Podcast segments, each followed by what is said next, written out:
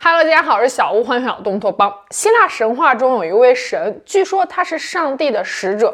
在历史上，这位神被具象化为了一个具体的人物。据说他是炼金术、神秘学、占星术以及魔法的鼻祖。最重要的是，他还为人类留下了几条神秘的预言，目前正在一一实现。今天咱们就来聊聊赫尔墨斯的预言。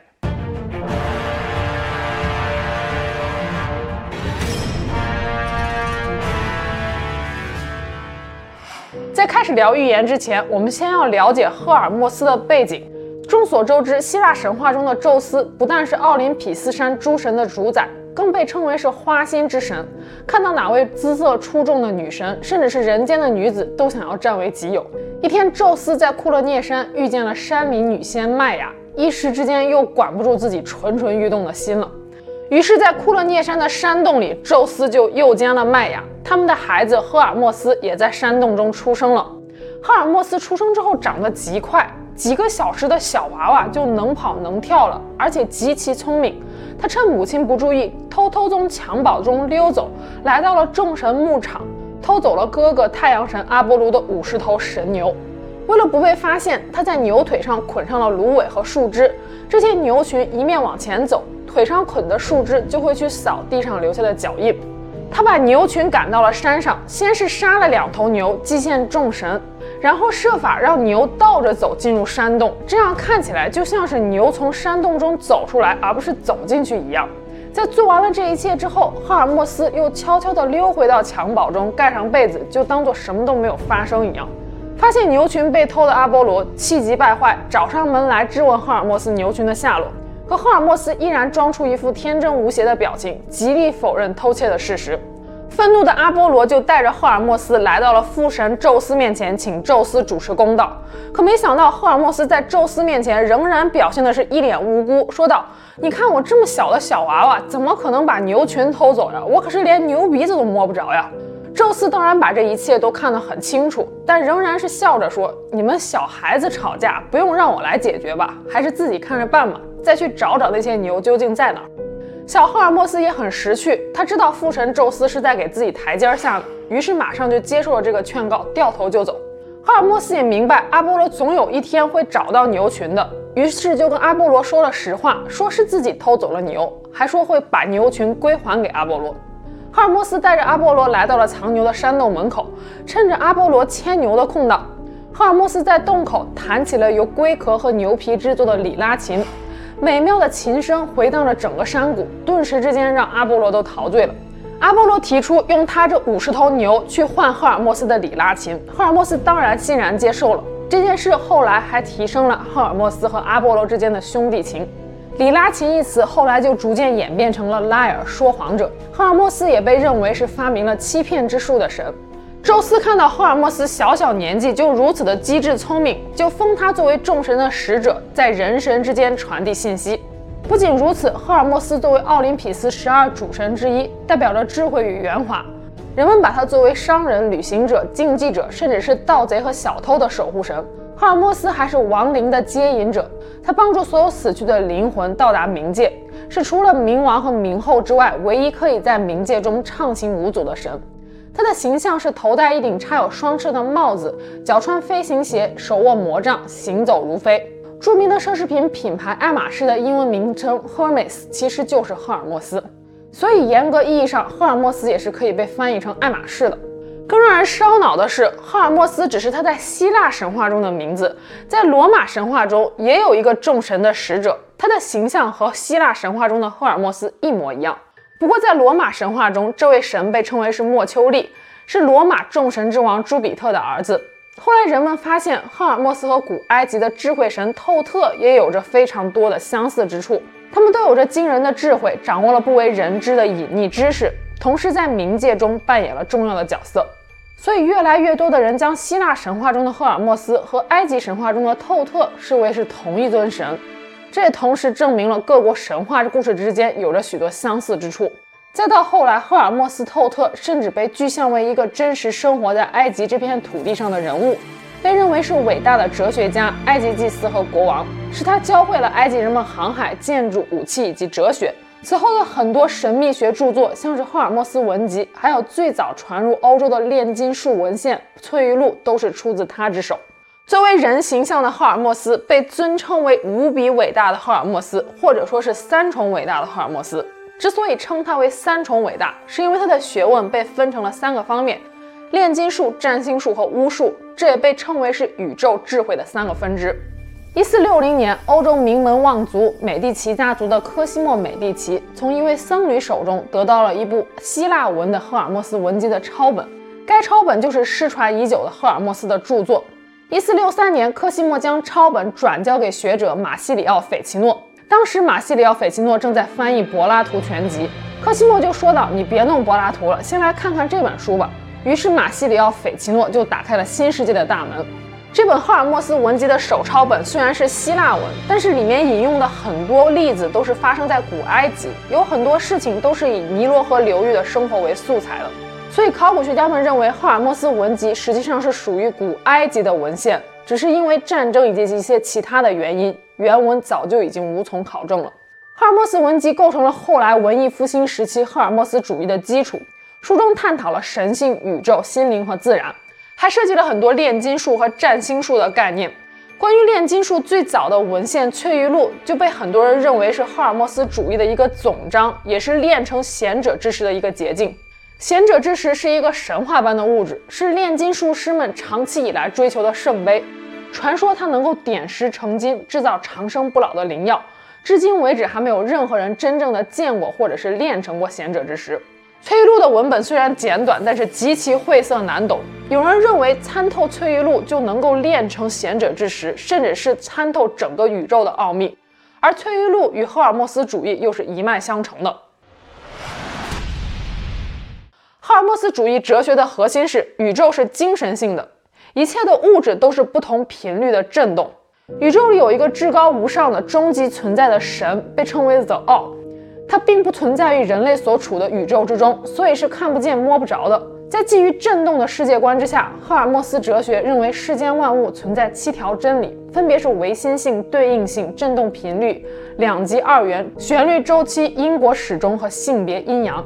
唯心性是指世间万物都是由终极存在的神所显化出来的具体现象，它无所不在、无所不知，是无法界定的。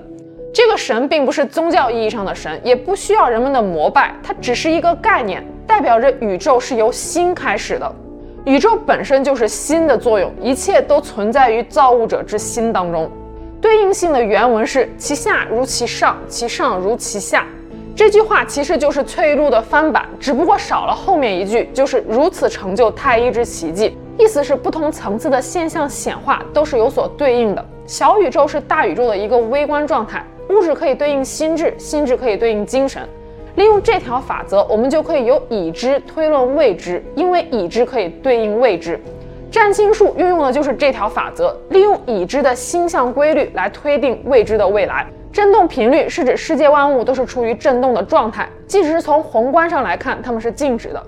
就比如说一块石头，看起来是不动的，但是构成它的微观原子仍然在时刻振动着。无论是物质还是心智还是精神，都是通过不同的振动频率所表现出来的。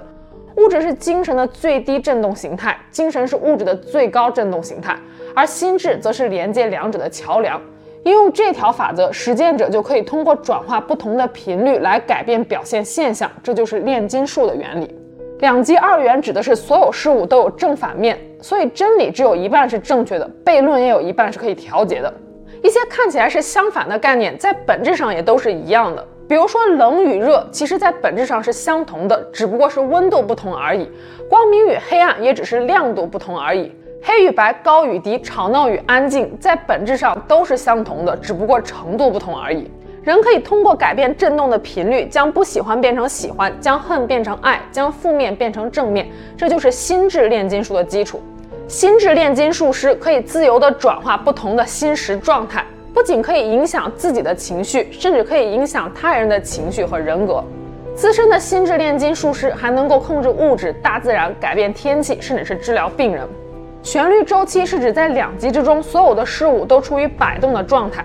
一切事物都在两极之间来回摆动，并且伴随着周期。太阳从升起到落下，人从出生到死亡，甚至是国家的兴起与灭亡，都是属于这种摆动。摆动无法避免，旋律周期也会周而复始。这就应了中国的那句老话：“三十年河东，三十年河西。”这也和我们之前所分享的基于《易经》的预言书《黄极经世》中所提到的人类文明三十年为一世，三百六十年为一运，一万八百年为一会是同一个道理。因果始终是指所有的事情发生都有一个起源，你在人生中所做的每一件事，在未来都会造就或好或坏的结果。任何事物都无法逃脱因果循环这条准则。性别阴阳的原文是：性别存在于万物之中，一切都有其阴与阳的法则。性别法则在每一个层面的显化中。这里的性别指的并不是男女，更像是道家思想中的阴阳的概念，阴中有阳，阳中有阴，两者互相平衡。不难发现，赫尔墨斯哲学与道家思想有很多共同之处，太极、阴阳两极等概念都能够在赫尔墨斯哲学中找到一一对应的地方。以上就是赫尔墨斯主义哲学最基础的七条准则。因为一些时间原因，有一些具体内容就不展开细说了。理解了赫尔墨斯主义，就能够读懂赫尔墨斯所留下的几条预言了。赫尔墨斯文集中收录了他对人类未来的概述。他的第一个预言中说道。在未来，信仰将荡然无存，孩子们将不再相信宗教，认为那些只是空洞的故事。对信仰的虔诚只剩下刻在石头上的历史。人们不再爱这个世界，不相信世界上还有值得尊敬的人或物。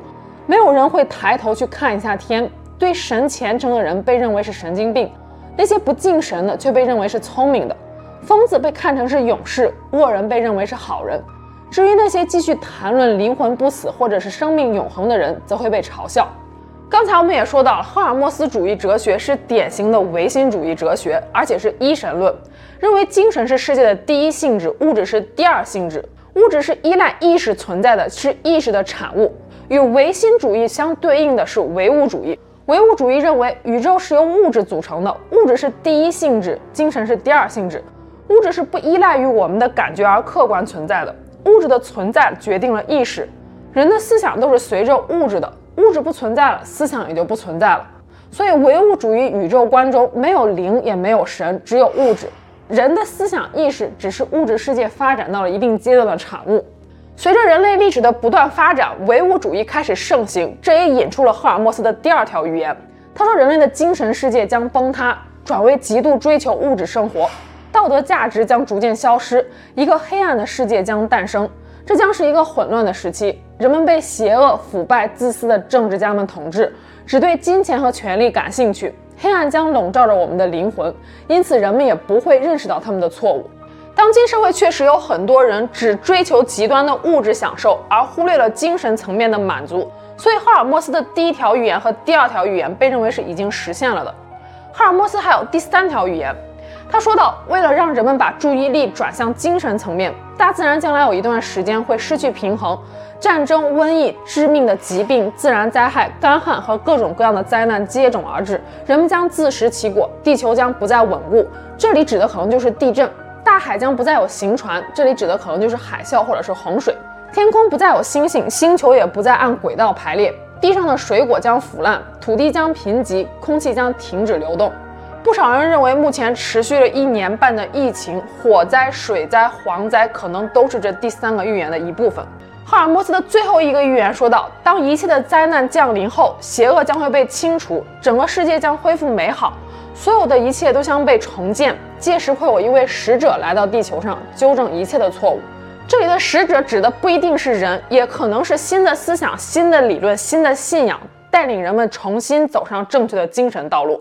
显然，赫尔墨斯的最后一个预言还没有实现，而且很可惜，赫尔墨斯的预言都没有具体的年份，更像是一种对未来景象的描述。赫尔墨斯主义在西方神秘学历史上是一个非常高频的词，但遗憾的是，很少有东方的神秘学者对赫尔墨斯进行过系统的研究和介绍。有人说赫尔墨斯主义太过于唯心，也有人说赫尔墨斯主义揭示的才是宇宙的本源。不知道大家是怎么看的呢？那今天就是我们下期节目见喽，拜拜。